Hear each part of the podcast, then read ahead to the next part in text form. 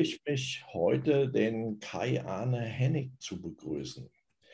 Hallo Kai, super, dass du Zeit hast für unser Interview, dass du äh, ein bisschen über das erzählst, was du tust, was du magst, vielleicht auch, was du nicht magst.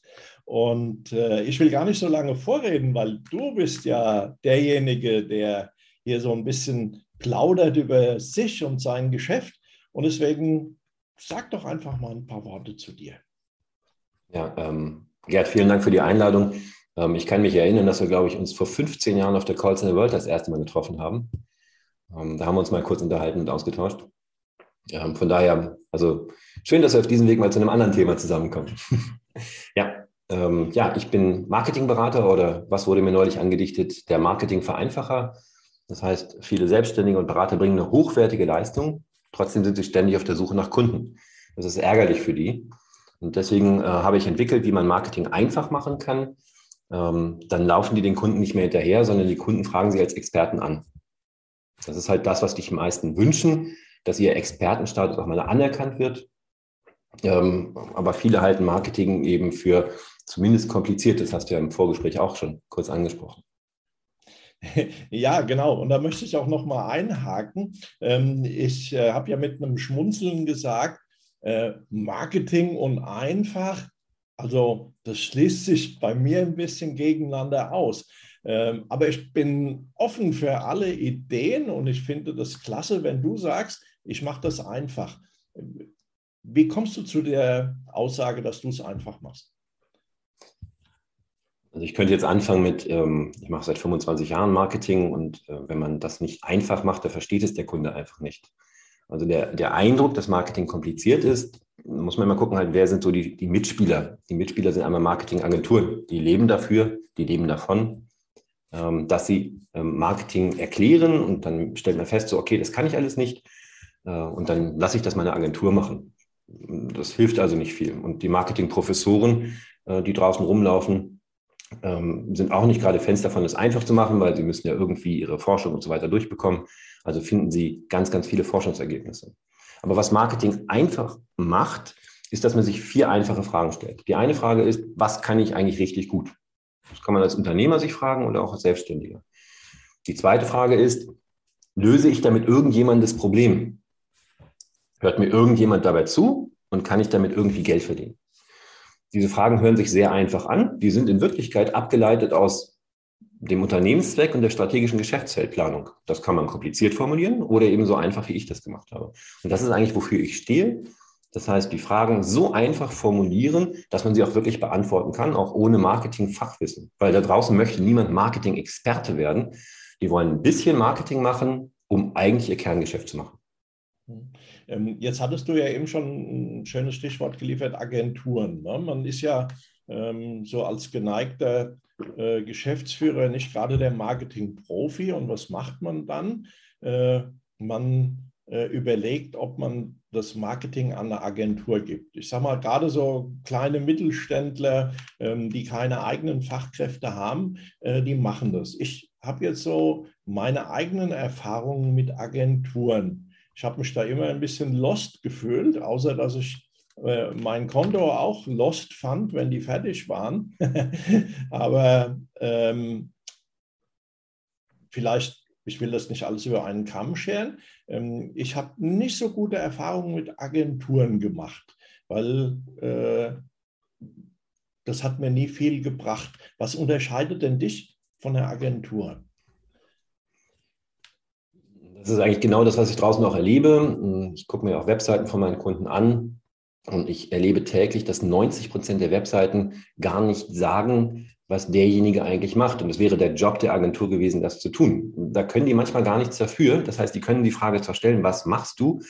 Aber die Antwort, die dann kommt, ist nicht so einfach in Text zu übersetzen. Also von daher machen die Agenturen nichts falsch. Ganz häufig hören sie auf die Anweisungen des Kunden, der aber ähm, auch im Marketing ja kein Experte ist.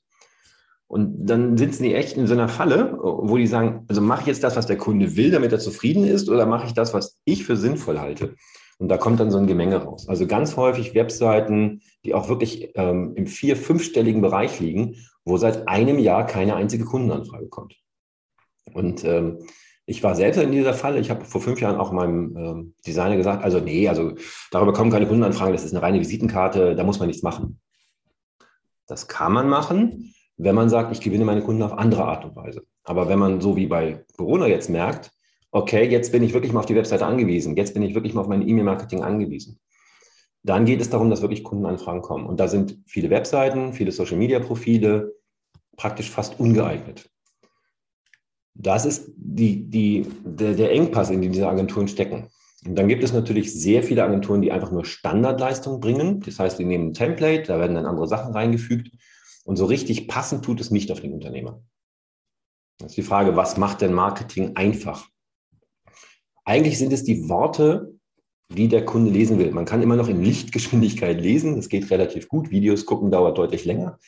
Und die Worte, die auf der ersten Seite stehen, die sorgen dafür, dass man zum Beispiel auf der Webseite in ein Geschäft reingezogen wird. Die Worte, die in einem Social Media Profil auf dem Banner oder im Profilslogan stehen, die sorgen dafür, dass jemand äh, tiefer einsteigt. Und diesen Text, den müsste eine Agentur eigentlich immer bringen. Das tun die aber häufig nicht, weil sie manchmal einen starken Schwerpunkt in Richtung Design haben und sagen, wir müssen da designmäßig was machen oder einen starken Schwerpunkt in Richtung Plugins, wir müssen da technische Sachen mit einbauen.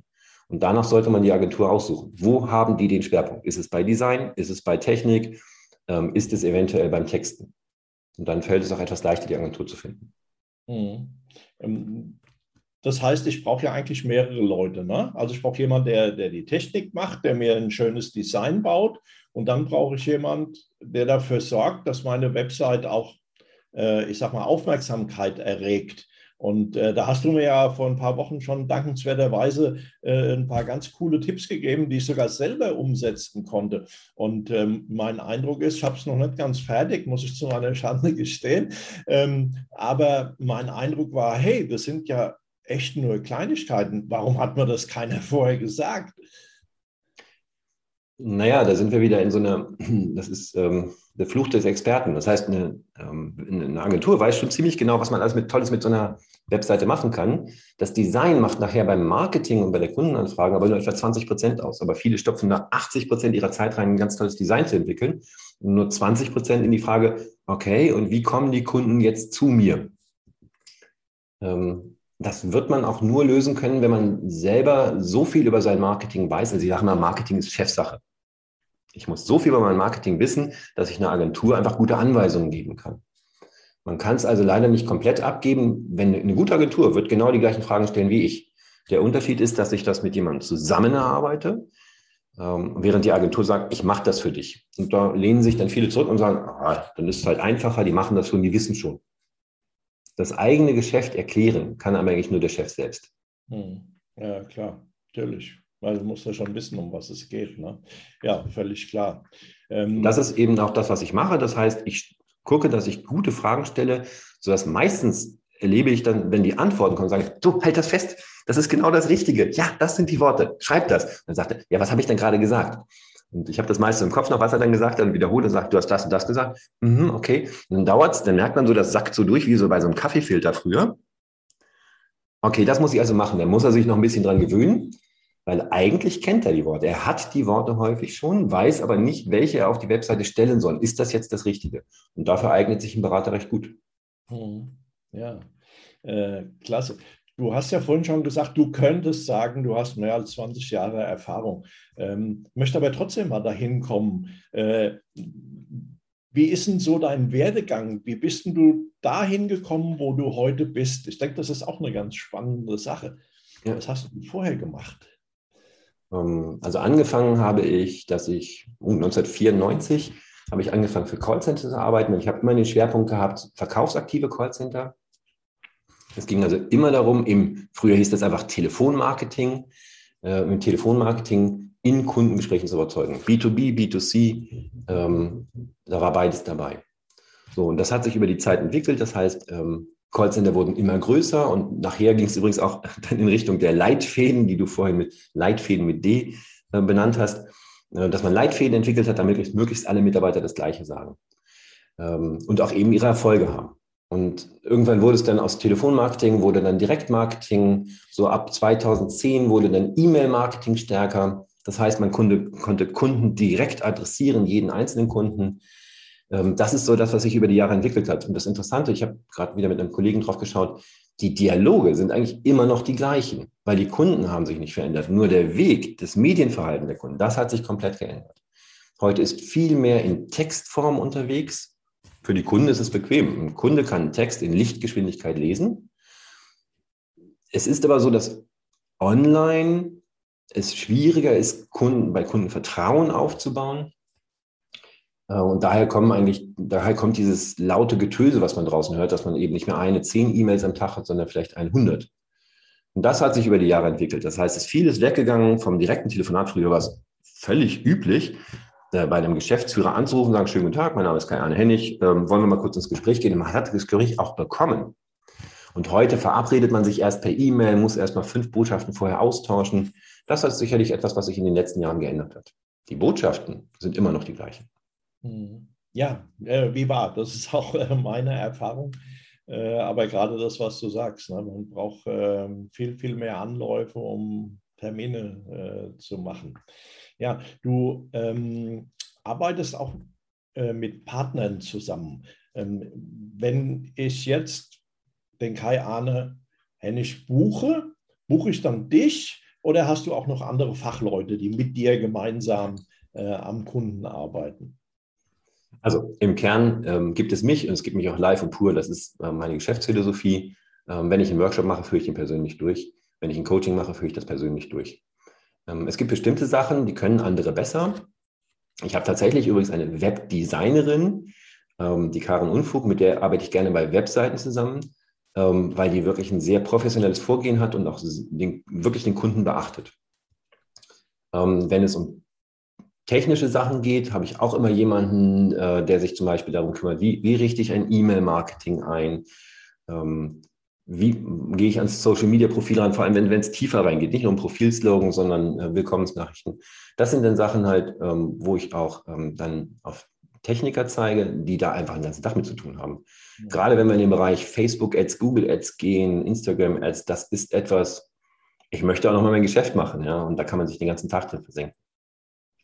Ja, ja, also ich habe äh, anfangs das auch mal versucht, Google Ads äh, mich da reinzuarbeiten. Ich habe es relativ schnell aufgegeben, habe mir jemanden gesucht, äh, der das macht und kann, weil ähm, da kann man unheimlich viel Zeit mit verplempern. Ne?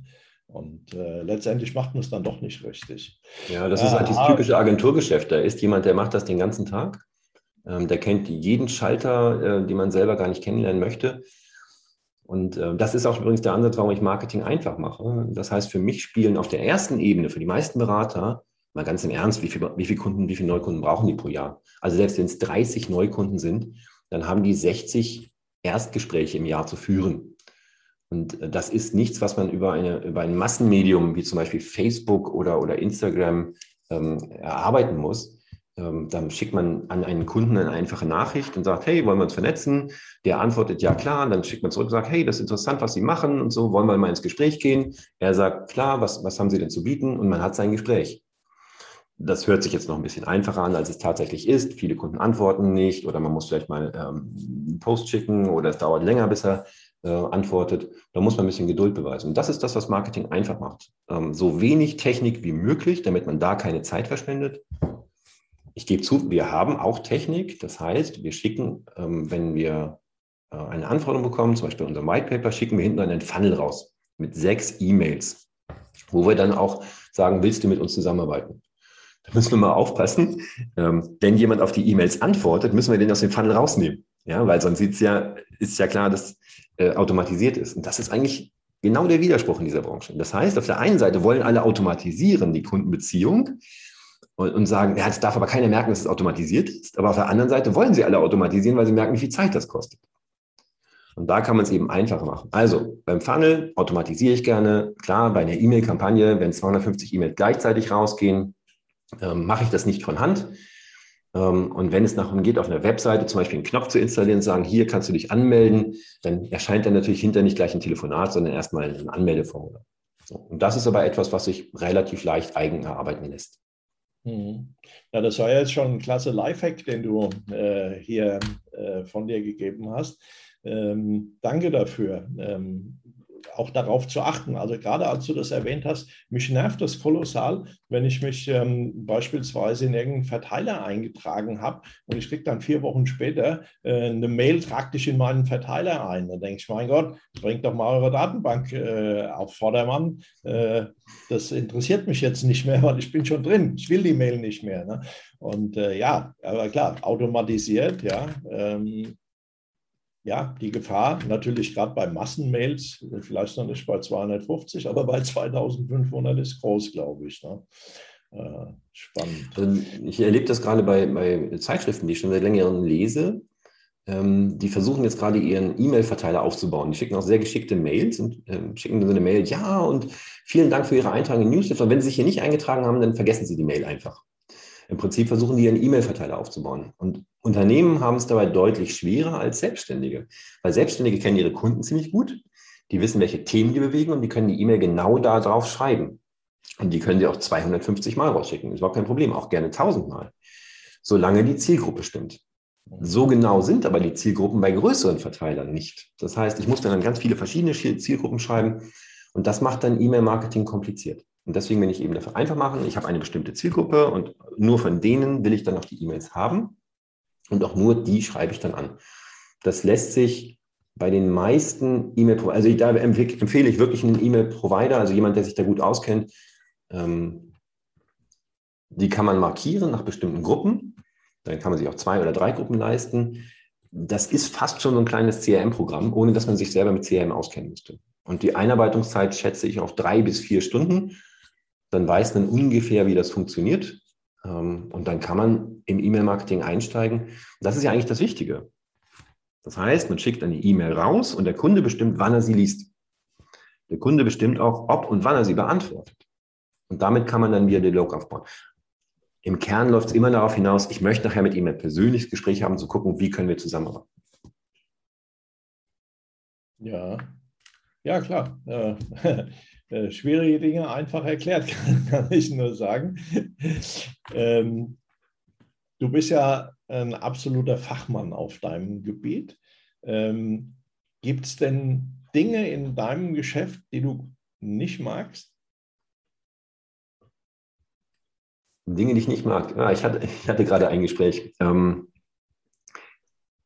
es gibt gerade für Coaches gerade fantastische Möglichkeiten, sich übers Internet ähm, mit sehr speziellen Themen bekannt zu machen. Und diese Coaches haben ganz häufig eine bestimmte Lebensgeschichte, aus der heraus auch ihr Beratungsansatz resultiert. Das sind so Sachen äh, im, im äh, Bereich Hypnose, Esoterik, ähnliches. Also das sind Sachen, die Menschen wirklich helfen, und die aber gar nicht so leicht zu transportieren sind. Also wenn jemand in dieser Findungsphase ist, so was ist überhaupt mein Angebot, wie formuliere ich das, ähnliches. Das ist etwas, ähm, was mir Schwierigkeiten bereitet, weil wenn die Erfahrung mit den Kunden nicht dahinter steht, sondern wenn die ganz frisch anfangen, müssen die sehr viel probieren. Und das ist sehr zeitaufwendig. Und das ist etwas, ähm, was ich nicht so ohne weiteres leisten kann. Also wenn jemand eine konkrete Leistung hat und auch weiß, hier, das sind meine Kunden, die will ich haben, kann ich das jederzeit leisten. Wenn jemand in der Findungsphase ist und sogar noch beim Geschäft guckt, wie er das Geschäft aufbaut, das ist eigentlich etwas, was ein Gründungsberater fast besser leisten kann. Mhm. Ja, es ist ja die Frage, denke ich, so auch für jeden, äh, was, was ist ein was ist denn mein USP? Also wenn ich äh, heute Coach eingebe, dann kriege ich, glaube ich, 3,2 Millionen Ergebnisse. Äh, wenn ich äh, Leadership-Entwicklung eingebe, dann kriege ich noch 1,5 Millionen. Und ich muss mir ja jetzt überlegen, ähm, was hebt mich denn äh, von der Masse ab? Hast du da eine Empfehlung, äh, wie man da dran geht? Äh, für diejenigen, die jetzt noch in so einer Erfindungsphase sind und auch möglicherweise eine gute Geschäftsidee haben, aber wie das halt mit guten Geschäftsideen ist, die Welt muss sie kennen. Ja. Also da haben die es nicht ganz leicht. Das liegt daran, dass sie anfangen und Unique, USP heißt dann im Prinzip Unique Selling Proposition. Also was ist mein einzigartiges Verkaufsversprechen? Also eigentlich, wenn man es ganz einfach macht, reicht es schon aus, wenn man ein Problem des Kunden anspricht. Ähm, weil das machen viele andere nicht. Also da kommt, sieht man schon mal locker an 90 Prozent aller anderen Wettbewerber vorbei, weil die häufig zwar ihr Angebot formulieren, ich bin Trainer, Berater, Coach, aber sie formulieren nicht, ähm, viele Führungskräfte haben Stress mit ihren Mitarbeitern. Das ist ein Problem, das wissen die auch. Alle Führungskräfte, die keinen Stress mit ihren Mitarbeitern haben, werden jetzt nicht zuhören, aber das sind dann eben auch nicht die Kunden. Und das reicht eigentlich beim USP schon aus. Ich habe das vorhin noch ein bisschen entschärft, viele Führungskräfte haben. Wenn man es absolut formuliert und sagt, alle Führungskräfte haben Stress mit ihren Mitarbeitern, dann schreckt das ab. Der zweite Schritt beim USP ist zu zeigen halt, welche Lösung bietet man dafür an. Bei hochwertigen Dienstleistungen kann man immer sagen, ich habe eine Methode entwickelt, ähm, ich habe äh, entdeckt, ich habe geforscht, wie auch immer man das ähm, machen möchte. Ähm, damit erreicht man, dass die merken, okay, der hat was eigenes entwickelt, der hat eine Lösung für genau das Problem, was ich haben will. Und was man jetzt schon mal hat, ist an zwei Stellen. Das erste Empathie. Ich spreche ein Problem an, wo er weiß, er hat das Problem und sagte sich, ah, der kennt mein Problem. Hm, ich höre mal zu. Wenn man dann noch, ich habe eine Methode entwickelt, wie du stressfrei mit deinen Mitarbeitern umgehst äh, und trotzdem die richtige Leistung von denen bekommst, dann verstehen die auch, welche Leistung man bringt. Und als kleines Sahnehäubchen obendrauf packt man dann noch, ähm, damit kommst du montags morgens ins Büro und kannst ganz entspannt durch den Tag kommen, weil du weißt, dass du heute keine Konflikte haben wirst. Und das ist eigentlich der Traumzustand, den jeder erreichen möchte. Mhm. Das reicht für eine normale USP-Entwicklung aus. Das also ich habe das, jetzt mal, ich hab das jetzt ja, mal aus der Luft gegriffen. Ne? Mhm. Das ist ja jetzt so ein Stück weit die Heldenreise, die du ähm, äh, geschildert hast, äh, ganz grob. Ähm, ich muss ehrlich gestehen, ich kriege mittlerweile also ich kenne mich auch ein bisschen aus mit der mhm. Heldenreise. Ähm, ich kriege ja mittlerweile unheimlich viele äh, Werbemails, die genauso verfasst sind. Und was mhm. passiert jetzt in meinem Hirn? Ach nee, nicht schon wieder einer, der mir das erklären will. Ähm, wie kann ich das umgehen? Also das was, das, was du da erlebst, ist, dass du dieses Problem nicht hast. Ähm, also wenn man so eine Heldenreise formuliert, äh, ist es tatsächlich so, dass jeder, der dieses Problem hat, trotzdem gerne zuhört. Du hast das Problem einfach nicht und deswegen hörst du nicht gerne zu. Was aber im Marketing auch völlig in Ordnung ist. Weil selbst wenn ich eine E-Mail 100 Mal rausschicke, werden ja wahrscheinlich nur fünf bis sechs, vielleicht zehn oder 20 von denen, die das bekommen, dieses Problem wirklich haben. 80 werden sagen, oh nee, nicht schon wieder das. Und das ist eigentlich auch das, was Marketing ausmacht. Man guckt beim Marketing, wer kommt für mich als Gesprächspartner in Frage? Deswegen kann man das leider nicht ganz ändern, dass man Menschen anschreibt, die in dem Augenblick das Problem gar nicht haben. Das Verrückte ist, dass sogar Menschen, die das Problem nicht haben, aber sehr empathisch sind, also solche Sachen aufnehmen können, das Problem verstehen und weitergeben. Und das ist das, was Marketing ausmacht. Selbst wenn ich lese, okay, ja, viele Führungskräfte haben Stress, nee, ich habe da keinen Stress, speichert der das ab und sagt, ah, der Gerd Konrad könnte zum Beispiel dieses Stressproblem lösen. Und dann sagt er sich, okay, ich habe das jetzt nicht und der hat es im Hinterkopf. Und das nennt man akquisitorisches Potenzial. Dieser Kunde kommt nicht jetzt, der kommt nicht in drei Monaten, der kommt nicht in sechs Monaten, der kommt in einem Jahr. Oder wenn eine Führungskraft von ihm das Problem sagt, ah ja, ich habe das Problem nicht, aber du, ey, guck, mal, guck dir das mal an von dem. Das ist das, was Marketing ausmacht. Bis zu dem Punkt, wo man den einzelnen Kunden identifiziert. Ja, spannend. Also äh, äh, ganz andere Betrachtungsweise mal, äh, finde ich äh, äh wirklich bereichernd, auch äh, mal jetzt so von einem Fachmann das zu hören. Ähm, ich habe noch nie, ehrlich gesagt, daran gedacht, boah, das ist Potenzial für ein Jahr. ja, ich ärgere mich jetzt nach vielen Jahren nicht mehr, wenn sich Menschen abmelden. Das wären ja eh nie meine Kunden gewonnen, weil sie das nicht interessiert, habe ich gelernt. Ähm, ich glaube sogar von dir. ich weiß es nicht mehr. Ist ja schon lange, lange her, äh, dass wir uns auch ähm, kennen. Und ähm, deswegen äh, danke ich dir jetzt erstmal für diese äh, Einblicke. Ähm, was noch für unsere Zuschauerinnen und Zuschauer natürlich ganz, ganz spannend ist, diejenigen, die sich jetzt angesprochen fühlen, sagen, ja, das sind jetzt richtig coole Ansätze, die der Kai da hat. Das interessiert mich. Ähm, Kai, wie kann ich dich beauftragen? Wie kann ich dich kontaktieren? Also ich, ähm, aufgrund meines Namens bin ich äh, relativ leicht zu finden. Also Kai mit J ähm, gibt es, glaube ich, auf LinkedIn nur einmal. Ähm, wir haben, wenn jemand tiefer reinschauen möchte, Äh, nächsten Dienstag haben wir ein kleines Webinar in 60 Minuten zu deiner Webseite, die dir mehr Kundenanfragen bringt. Wer da reinschauen möchte, das ist kostenlos, äh, kann sich gerne mehr informieren. Sonst gerne auf den üblichen Kanälen, LinkedIn, Xing. Ich verlinke mich gerne, ich ver vernetze mich gerne. Ähm, ich verspreche auch, dass ich nicht sofort auf das Profil schaue und gucke, ob das Marketing konsistent ist. Ich frage immer vorsichtig vorher an, soll ich mal draufschauen und dann lege ich erst los. Ja, super. Ähm, wir heften am Schluss nochmal äh, deine ganzen Kontaktadressen hinten dran, äh, setzen da noch einen kleinen QR-Code drauf, damit man den auch gleich äh, abfotografieren kann. Und ja, dann hat jeder, jede die Möglichkeit, mit dir Kontakt aufzunehmen. Und ich bedanke mich ganz, ganz herzlich für die wirklich sehr, sehr coolen Einblicke in das einfache Thema Marketing. Du hast es zumindest bei mir geschafft, das ein bisschen aufzudröseln. Ich denke bei vielen, die sich das jetzt anschauen, ebenfalls. Das freut mich sehr. Ähm, klasse. Ähm, war ganz toll mit dir dieses äh, kleine Interview zu führen. Viel gelernt. Ich hoffe, unsere Zuschauer auch. Und äh, ja, nochmal ganz, ganz herzlichen Dank dafür. Ich danke dir auch. Danke für die Einladung und die tollen Fragen.